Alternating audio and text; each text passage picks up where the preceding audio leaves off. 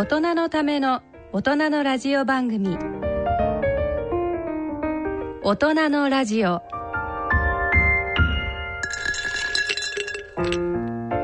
ご機嫌いかがですか？坪田和夫です。こんにちは西澤邦弘です。こんにちは久保田恵里です。この時間はご機嫌をテーマにお送りしています。はい2月に入りましたが、ね、あの先月末はあのねご機嫌で心が鍛えられた直美さんの優勝があって、ね、素晴らしい、うん、非常に感動しました、まああのサッカーもね頑張りましたしね、うんうん。はい、日本も頑張ってんね。これからなんかオリンピックに対してだって大迫もこの間ね、うん、マラソンであの新記録更新してるし。ねだからマラソンも大迫サッカーも大迫 そうそうそうそう。大迫すごい。大迫すごい大迫半端ね大迫半端ね あでもある意味あ、ね、テニスは大阪、うん、でも大阪大阪すごい。どうしたんだ一体。O で始まる人たちはすごい。でもなんか本当あのある意味こうね、あの先生がずっと言われてるそのご機嫌じゃないですけどメンタルタフネスがやっぱり増えてきてますよね。日本人弱かったのは最近強くなってたねうん。素晴らしいですよ、まあ、そういう意味でも肉体的にも精神的にもね。オリンピックに期待。あの経済政治がダメだからここで頑張らないとやばいじゃないかという。ねでもやっぱりスポーツは元気をくれますからね。ね本当に、うん、すごい。ここら辺からちょっと政治経済も盛り返していきたいと、うん、政治経済といえば、先生あの、うん、なんか MIT のアントレプレナープログラムってすごいのに言ってくれそうなの1月にですね、えー、この MIT のやってるアントレプレナーシップデベロッピメントプログラムっていうのを言ってきたの。1週間。これね皆さんにぜひね、ええ、シェアしたいと思うけど、え、世界26カ国から102人が1週間缶詰になるんですよ。どんな人たちが来るんですか？えっ、ー、とね、うん、3分の2ぐらいはもう自分で会社を起こしたことのある人、それから3分の1ぐらいはこれから起こそうとしてる人。だからみんな会社を起こそうとしてる人が来てる、で20年の歴史がある。のこれそれで結構じゃあそこのプログラムを受けた人たちの中で立派なアントレプレナーすごいいっぱい出てる。だから、えー、と最後のそ卒業のランチョンの時は、えっ、ー、とそいつ一人スペインの人かな？マドリッドの人で起業して、うん、もうトリリオン企業になっちゃってる人。があのビデオとともに出してきてでまたうまいんだよ。その人が MIT に感謝をしてこれだけ寄付したとかいうのを しろと。そう。それでその人にすごいあのディーンとか出てきて「ありがとうありがとう」ってやると、うん、みんなそこにいる人は「うん、そうだ俺も将来上場してすごく大きなったら MIT にドネーションするぞと。でここで講演するぞと。それでねまずコースねその、えーと、1週間のコースで1万1900ドルの参加費だけで。ああそれだから100数に30万でしょ1日え本当にセブンデイズなんですか？6, 6日。だから日曜日から始まって金曜日。1日20万円。20万。円いやそれ大学だからそれ1回で1億数千万いくんだよ。そうですね。すごいプログラムですよそれもほとんどがビル・ウォレットが話すだけなんだから。であとはボランティアとかそのそのボストンにいるエコシステム、ベンチャーファンドの人が来たりとかえーと、それから僕たちもいろんな、えーと、ベンチャーをね見に行ったりとか。あなるほど。それから自分たちでチームを作ってでその最初の起業からアイデアから全部、うん、毎毎日こう誰がカスタマーなのかとかどのぐらいの売り上げになるのかっていうのをやって最後に競争するの、うん、僕たち負けちゃったんだけど。僕はハッピードッグっていうプロジェクトをやったんですけど。何ですかそれ？ドッグがハッピーになる？いや犬の幸せ度をえー、モーションセンターで測って、うん、で例えば僕のなんかだったらボストンに行ってる時に自分の犬のアンジュちゃんがちゃんとお家で、ええ。ー、幸せにやってるかな一日に何回プーしたかなとかそういうの。一応マーケマーケット調査一応マーケット調査したらみんな犬ラバーの人は買うっていうのよ、ですよね、うん。うん、ちゃんとデバイスで100ドルぐらい出します。サブスクリプションで 1, 1ヶ月に20ドルぐらい出しますっていう100何名のプライマリーマーケットリサーチしたの。いやでも、うんえこんなこと言っちゃあれですけど、僕今子供の問題とかやってるじゃないですか、うんうん、今14歳以下が子供ですけど、うん、子供の総数よりも、うん、日本で飼われてる犬と猫のいわゆるペットの数を合わせた方が多いんです、うん、犬多いんですよ。だからあの子供にかけるお金、もちろんね、あのペットにもいっぱいかけてるわけで、先生の事業は大成功して アントレプレヌールとして大ドネーションを。いやいやいや。いやで真剣に結構作ってさ、うん、であの例えばデバイス作るのにモーションセンサーがいくらで、今このテクノロジーだったらどのぐらい作れるとかそういう計算まで全部してやるから結構本格的であれ本当にそのまま事業できちゃうんじゃないかでもなんかこうスーパードクターがスーパーアントレプレナーになったら一体何が起こるのかちょっと あのドキドキしちゃうんですけど面白いですね。ついていこうと思います。いやそうだから俺さえっ、ー、と3月に卒業したらさ、はい、ぜひこのラジオもさ、うん、今まであのスポーツのコーナーとか健康のコーナーだけどあのイノベーションのコーナーって1個作るなるほど。そうじゃあ、うん、長くしましょうか。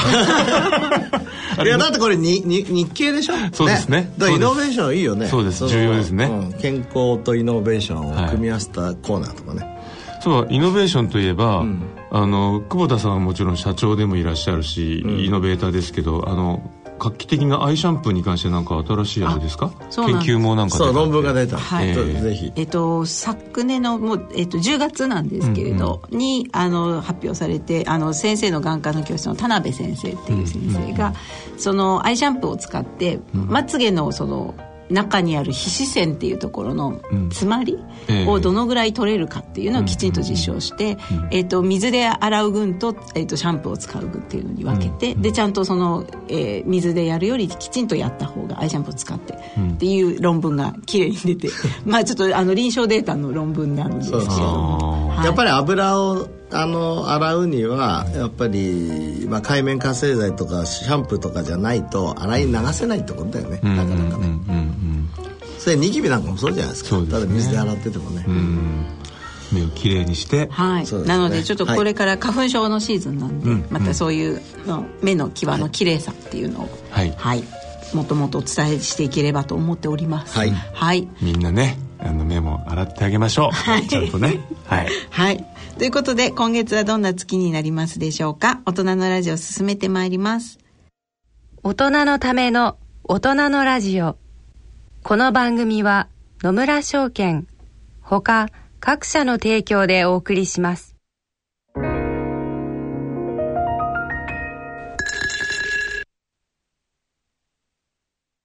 野村。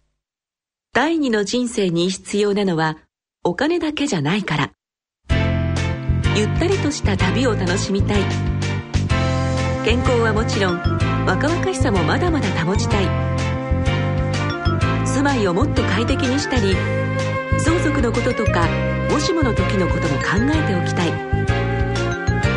セカンドライフのために知りたいことってたくさんありますよね。あなたのハッピーなセカンドライフのために。野村証券の本支店ではさまざまなスペシャリストを講師にお招きして野村のハッピーライフセミナーを開催しています。詳細はウェブで「野村のハッピーライフ」と検索してください。なお当セミナーではセミナーでご紹介する商品などの勧誘を行う場合があります。恐れの村に来てみよ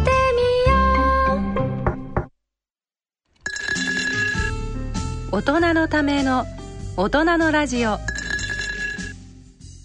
はい、えー、健康医学のコーナーです。このコーナーではユニークな医学論文や医学界での話題などをご紹介しています、今あの冒頭でねあの久保田さんのアイシャンプーで目をやはり洗うといいねって話が出ましたけども、うん、え久保田先生もあの今度近視を予防する作用がある、う。んえー、ある食品成分といいますか。そ,、えー、それに関する研究論文を発表されたんですよ、ね、そうこれね画期的なんですよ、これあの、慶応からプレスリリースも出してもらったんですが、はい、あのサイエンティフィック・リポーツっていう雑誌ですね、インパクトファクター5点ぐらいですかね。これにこの間出まして、はい、えー、なんと禁酒を予防できるサプリメントを見つけたっていう、うん、でねあのどうやってやったかどうやどうやってやったと思います、はい、想像つく？どうやったら、禁止の予防に関するサプリメントをでき探すことができるか。最初にきっとマウスを使ったんですよね、そうマウスを使ったの。でも禁止マウス。禁止のマウスだけど、でも禁止のマウスで全部そのインインビボっていうかその動物を使ったスクリーニングはあまりにもその手間がかかりすぎるから無理なんですよ、もしかして。ちゃんと考えて strategy 考えて、AI に探させたいや、いいんじゃない、違う違う。もともとは、あの、このラジオでも言ってますけど、 violet light 仮説。はい外で遊んでると近視になりません。外にいると何でいいかっていうと、 violet light という光があるからです。そうすると、 violet light を当てた時に、目の中にどんな、その分子メカニズムが起きるのかっていうことで、全部の遺伝子発現を見たんですよ。はは。そうすると、 violet light が当たると、EGR1 っていうトランスクリプションファクターが上がるってことを発見してる。はい。そうすると EGR1 のトランスクリプションファクターが上がると、光るっていう cell assay 系を作ったわけ。あ細胞の中にええ。EGR1 をぶち込んどいて、はいでそれが上がれば、その EGR1 の下流にね、はい。 luc ってあのルシフェラーゼっていうホタルの光が、あのはい。ついててルックアーセっていうんですけど、そういうものを作っといて、でそこに207種類のサプリメントを順番にかけてった。ああそしたらそのクレスセチチェチンがンが一番 EGR1 を上げた。なるほど、そのなので他にも光った瞬間はあったんですか？多少は他ね、えっと少しカロテノイドでちょっと上げたのはありましたけどクロセチンが圧倒的に上げてましたのでで今度はインビボで今西田さんが言ったように禁止のモデルって僕たちあのマウスのモデルがあるんで、そこに入れてあげたわけ、そういくらスクリーニングされてもさ、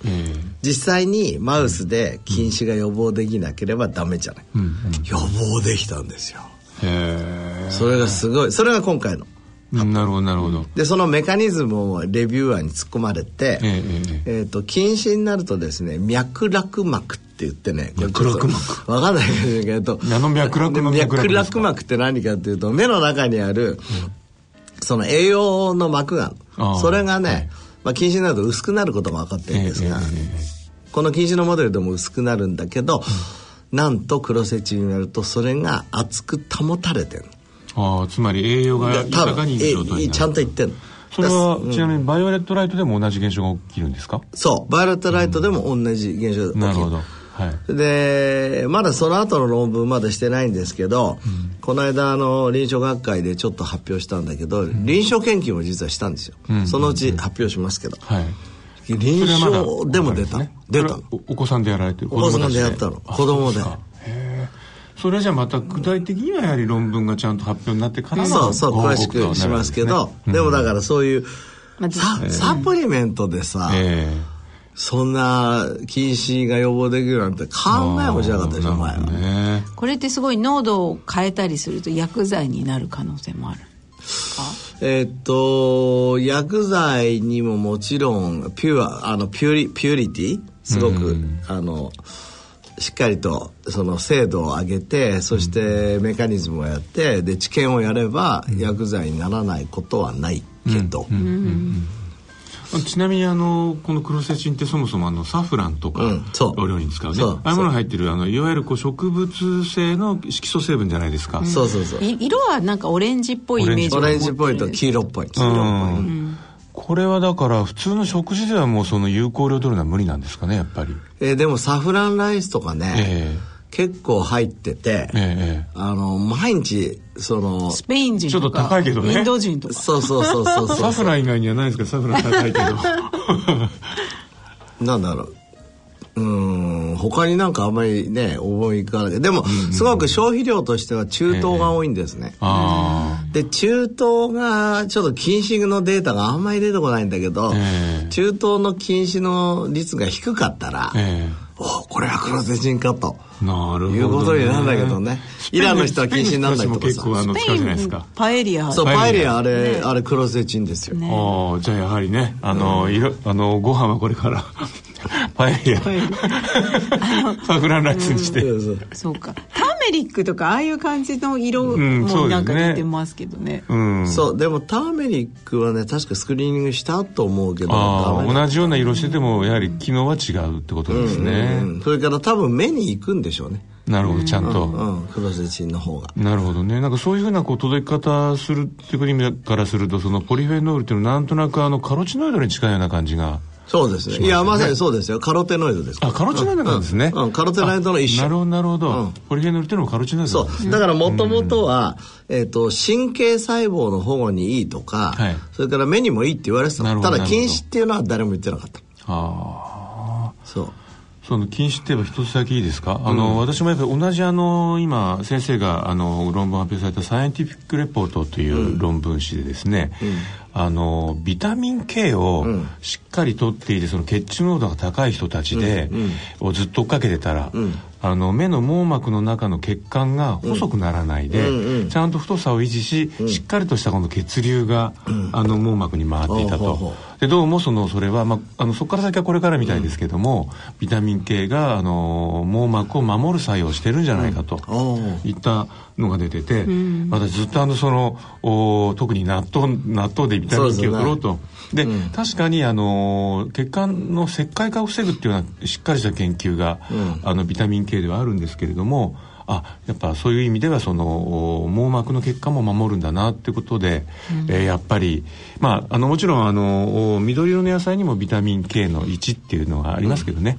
うん。そうするとさまあ妄想だけどさ、西西日本と東日本でなかなか禁止の率で差がないのはもしかしたらさ、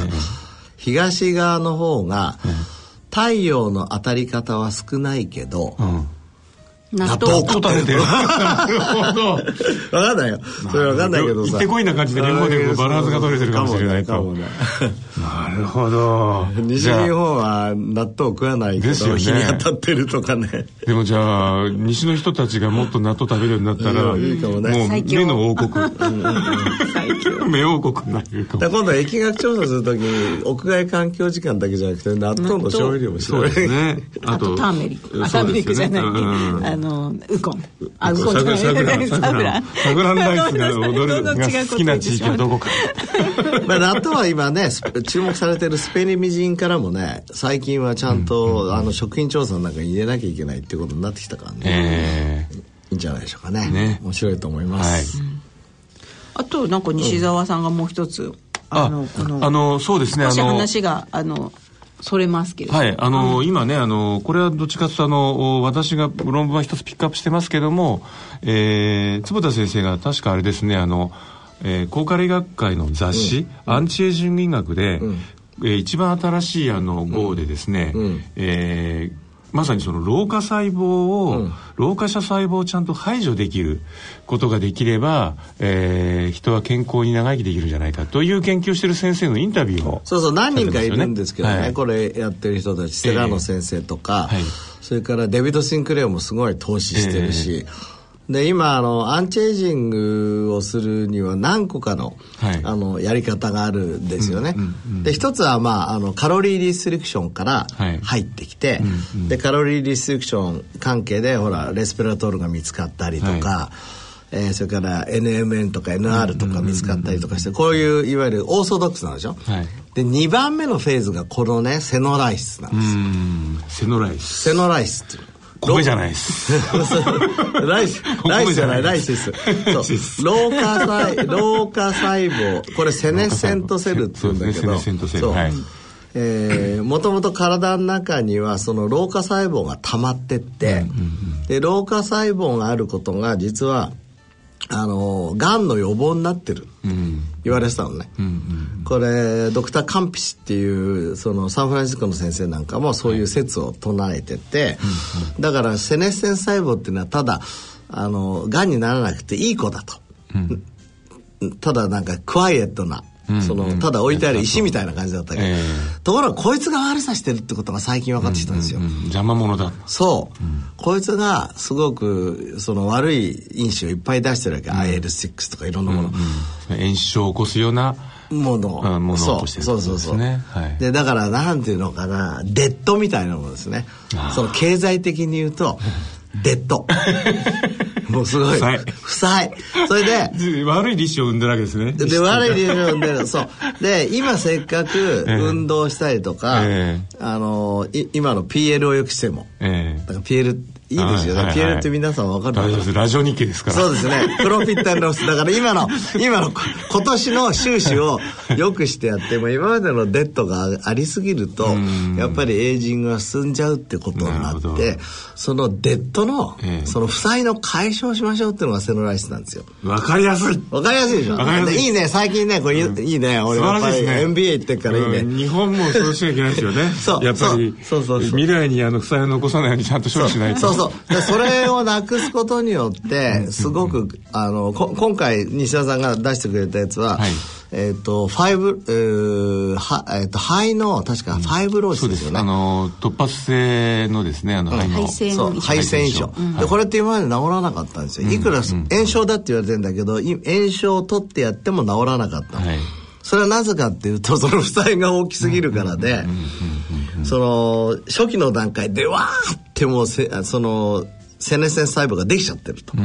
でそれを除去してあげたら、なんとすごい良くなりました。で動物実験やって、これ人までやったんだよね。うん、でそれに使われたのがあのダサニティブっていう、ダサニティブっていう抗まあ、いわゆるがん剤抗がん剤ですけどもどっちかとその解毒系の作用に注目されしてそうです、そうです。使われてるわけです、ダサね、レチブとケルセチンの組み合わせで、もともと、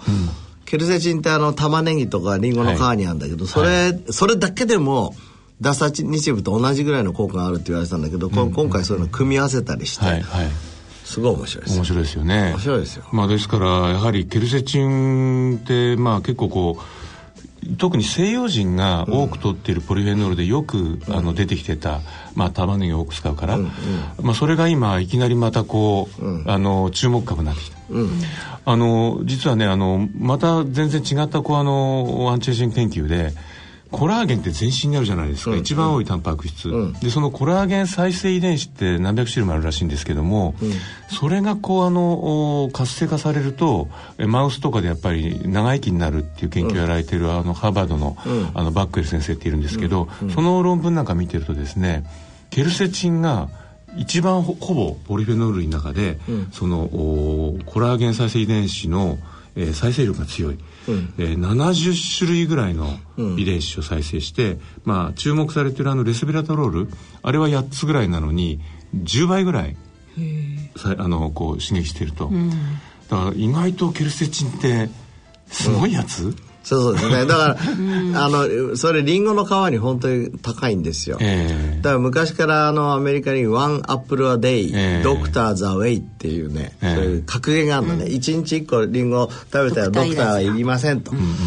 だから本当にそうかもしれやっぱピールしちゃいけないってことですよね。そうそうそう。ケルセチンはね、もう皮にしかないから。うん、赤いままちゃんと食べないと、ね、でもあの、犬が、ええあの玉ねぎとかニンニクを食べると死ぬっていうじゃないですすかそれは、あの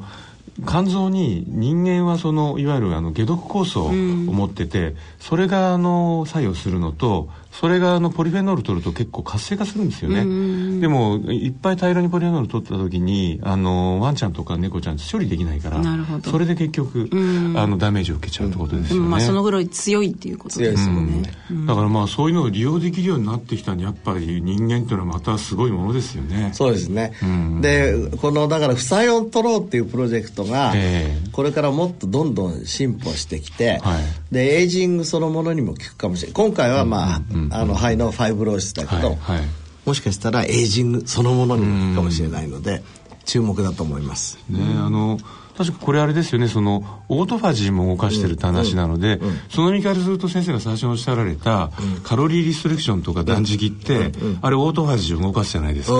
そこではこうやっぱり共通性も出てくるそうですね。そうですね、うん。面白いな、やっぱ食べ物すげえな。もうこれからサフランライスとリンゴと玉ねぎだ玉ねぎ。バーモントカレー、あ違うか。と納豆なんかあと西澤さんはもう一つ酪酸に関する、うんそうなんですよ。あの、普通あのプロバイオティクスっていうと大体あの乳酸菌とか、えービフィズ菌を取る、まあ、これ世界的にそうなんですけど日本と中国ぐらいこの2つには実はですね酪酸菌という、ちょっと変わった菌のあのつまり成長剤とかがずっとあるんですよ。で酪酸菌って何って話だと思うんですけど最近実はすごく注目されていてさっきスポーツの話が出ましたけど、うんうん、トップアスリートって結構こうあの酪酸菌がいっぱいお腹にいるとかですね、うんうん、で普通の人も僕が見たものだと6週間とか8週間運動を続け出していると酪酸菌が増えるんですよ。あそうそう変わるんだよね、ええ、でもね肥満した人は一旦痩せてからやんないとあんま増えないらしいんです、うん、まあ、そういう意味ではちょっとこうそのあたりでも関係があるらしいんですが一番はここ数年ずっとまあここ10年ぐらいですかねあの腸内細菌層がバクテロイデスっていうのが増えてカーミキューテスよりもこう量が増えるとね、えー、太りにくくなるって言われてたんですよ。でもところがその酪酸菌ってこのファーミキューテスってなんとなくなんかこう少ない方がいいんじゃないって言われてた群に入っていて、うんうん、でこの中にその、えー、酪酸菌がいて酪酸作るわけですよね。で最近分かってきたのはその酪酸があのエネルギー代謝をアップする、うん、でつまりあのエネルギーをちゃんと燃やすいいふうに燃やすような方向に持っていったりいろいろな、まあ、その腸の中のこう健康維持したりする方向だっていうのは分かってきたんですけどそうそう。この酪酸っていうのは、えその脂肪の中でいうと短鎖脂肪酸っていう中に入って、ね、そうですね。中身ですね、はい。であの脂肪って短鎖と中鎖と長鎖っていうのがあるんだけど、うんでこの腸内細菌が作る中で短鎖脂肪酸が今スクリーニングしやすいんですよ。うんうんうん、でで一応、まあ、今西田さんが言ってる酪酸とか酢酸とかあとプロピオン酸ってのもありますね。そうこういうものが効果があるんで、はい、今みんなあの論文書く時も何か一つそこに引っ掛けようと思って、俺たちもそれずっとやってるわけ。例えばドライアイも、酪酸とか酢酸が関係してるみたいな、でまさにおっしゃるようにその健康とその炭素の脂肪酸っていうのはすごい関係。ただこれからね、うんうん、えーと、中鎖とか調査の脂肪酸も多分すごく重要でね、これからスクリーニングがしっかりできるようになると、うんうんうん、そういうもので大切なものも出てくると思う、そうですね。おそらくそうですね、まあぼちぼち確かに出始めてますよね。そうそうそう、はいだからまああの流れとしてはやっぱり腸内細菌って本当に大事で。そうですよね、うん、ただ一筋縄ではいかないんだよね、痩せてると結果としてとかなんかそういうのがあったとしても、えー、その酪酸を増やす方法っていうのは逆に、やっぱりねあの水溶あの水溶性の食物繊維とかを多く取ることと、やっぱり運動とかですよね、でいや実はそのなぜ酪酸って言ったかっていうと、酪酸にヒドロキシ基って言うんですよ。ヒドロキシラク酸、ベータヒドロキシラク酸ってなったら、さっき先生がおっしゃってたケトン体になるんですよ。なるほど。そしたら今度はまた違った作用をする。うん、その意味でも実はね、非常に面白い成分なんじゃないかなっていうので、どうもその酪酸が今年ちょっと注目されてくるような気がするんですね。うんはい、さあ注目していきましょう。はい、ということで以上健康医学のコーナーでした。人のための大人のラジオ。スポーツのコーナーです、えー、続いてはスポーツのコーナーです。もうスポーツといえばね、まあ、先ほど冒頭でも言いましたけど大坂なおみさんのやはり、うん、えー、トップっていうのはもうすごかったですけれどもどうですかその特に坪田先生あのやはり彼女が、うん、こうメンタル的なところでね、うん、えー、かなりそのストレス強くなって、うん、えー、まあ、次元が変わった、うん、そのあたりというのはどういうふうにご覧になられてますか？やっぱりあの昔日本人ってすごくメンタリティ弱かったけど、最近本当に強いなって僕思いますよね。さっきも出ましたけどね大迫だってすごいし、うん、もうみんなやっぱりこれからメンタリティーが強い人が、うん、あの強い。これもあの統計テーマ出てるじゃないですか。金メダルと銀メダルの差って何かって、うん、ほとんどメンタリティーだって言われてるもん、でも今回のね試合は両方メンタル強いお二人でしたよね、まあ、でもねあのバドミントンの彼だってやはりちょっとねいろいろありましたけどあそこからメンタルタフネスになってるし、もうあのね卓球の若い子たちみんなメンタル強いし やっぱりどうやったらいやなんか僕たち大人も強くなれる、ね。あとねちょっと僕面白いなと思ったら大阪なおみって結構さ、はい、えっと、食べたいもん我慢してるでしょ。あ抹茶アイスはね優勝しないと、優勝の時のご褒美にしてますよね。そうそうあれねいや僕は勝手な想像だけど、えー、あのジャコビッチたちもそうだけど、どっちかっていうと炭水化物を抑えて、ケトン体の方にシフトしてるんですよ、メタボリズムを。でそうした方が、えっと、持久力があることは間違いないあまあ実際に今ねそのケトン体をもう注入して持久力を上げるっていう研究も出てきて、ね、だからテニスなんか本当に持久力が必要だから、えー、どっちかっていうとそのグルコースのエンジンじゃなくて、ケトン体エンジンの方が多分強い。だからその一時期はそうマラソンなんかは、うん、あのカーボローディングって言って炭水化物を取ってエネルギー源にして走ってましたけど、うん、えー、こういうスポーツの競技の場合はどっちかというとケトン体を、うん、そうそうそう。だからマラソンもずっとケトン体で走ってって最後のダッシュのところだけね、うん、あのグルコース取ったらいいと思う、はい、まあそうしてますよね、みんな。なるほどね、まあ、あ。の、パワードリンクとか言って、はいはいはい、最後の5キロぐらいになったらそれ飲んでやるとかね、面白いですね。だからまあそういう意味ではスポーツもいよいよ新次元になってきてるし、ね、このままねだってワールドカップのあのラグビー始まるし来年オリンピックだしどうします？盛り上がります。つうか寝られないんですけど。それもちょっと睡眠的にはまずいんだけどでもやっぱり楽しいですよね。ね楽しいのと睡眠はどっちを取るべきですか？坪田先生。それは両方とも大事なんだ。夜更かしして寝坊する。そうねやっぱり仕事を減らすじゃない。そういうことですね。そうです、うん、仕事を減らして、やっぱり睡眠は確保、うん、だからやっぱお金が入るあのこう方法も変えなきゃいけないですよね。そうですね。そこはぜひあの MIT のあの知恵でですね 坪田先生にあの寝てる間にアプリを打ってもらったりとか、はい、働き1両考え5両。なんかすごい発言が変わってきた。そうそうこう先生のはい、いやちょっと今日はねあの、うん、時間もあれなんで短いですけどそうですね。やっぱスポーツ、うん、盛り上がりそうですからね。はい、はい、以上スポーツのコーナーでした。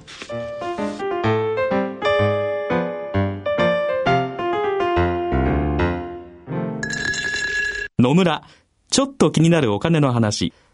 今回は老後の生活費です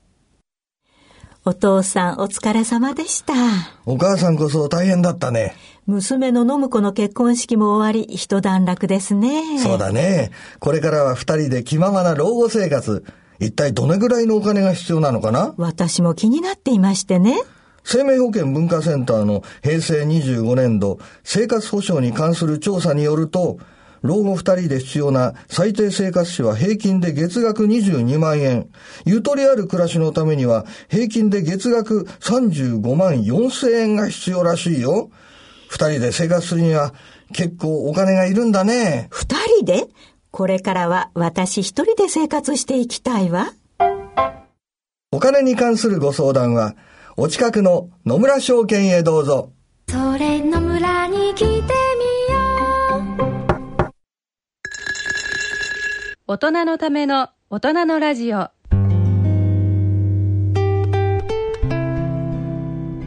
い、えー、今日の大人のラジオはいかがでしたでしょうか？いや、いつもの通り面白かった、面白かった本当に。ね、いよいよあの坪田先生どんどんビジネスマンにもなってってるし。坪田先生がだからこの3月に卒業、卒業、はいなんかいいですよね卒業ってなんか。そうそう嬉しいよねあの卒業式は私たち先輩がですね、うん、ご準備した卒業のガウンを着て。あそうそうそうそう、はい、卒業生がちゃんと購入してはい去年私たちの代で購入してそれをちゃんと引き継ごうと言ってそうそうそう。今週末私たちそこにこう寄贈っていうワッペンを縫うっていう地味な作業すごい。えじゃあ先輩たちも出席するんですか？いや先輩たちはしないですけど、それをちゃんときれいにしてお渡ししよう、先生何回目の卒業式ですか？ええー、そんなにないよ。だって大学。医学部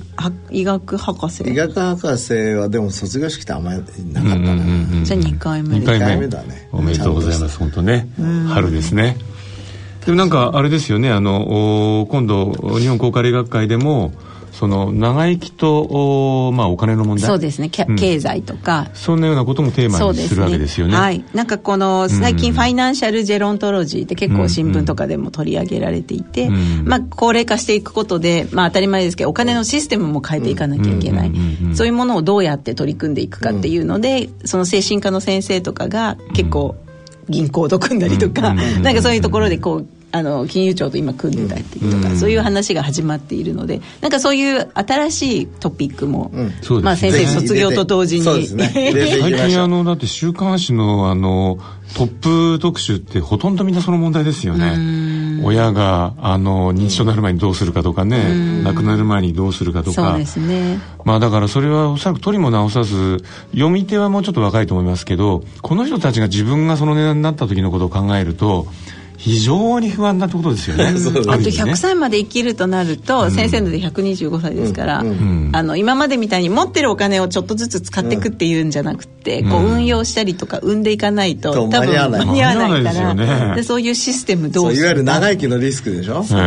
みたいなね。僕自分がもうすでに下流老人に入りかけてるような気がするんですけどね。大丈夫だよ。大丈夫かな？頑張ります。ちょっとなんとかすしていく道もですね。ここで学んでここでちょっと学んで。じゃあここで学びましょう。はい。はい、でちゃんと学んだら僕もあのの慶応とか MIT とかに行こう。いやいやいや。ぜひ行ってください はい、え番組では疑問質問ご意見ご感想をお待ちしております。郵便の方は郵便番号105-8565ラジオ日経大人のラジオ係まで。その他大人のラジオの番組ホームページからも投稿できます。ということでそろそろお時間になりました、えー、お相手は私久保田恵里と。西澤邦弘と。坪田和夫とでお送りしました。それでは次回の放送までさようなら大人のための大人のラジオこの番組は野村証券ほか各社の提供でお送りしました。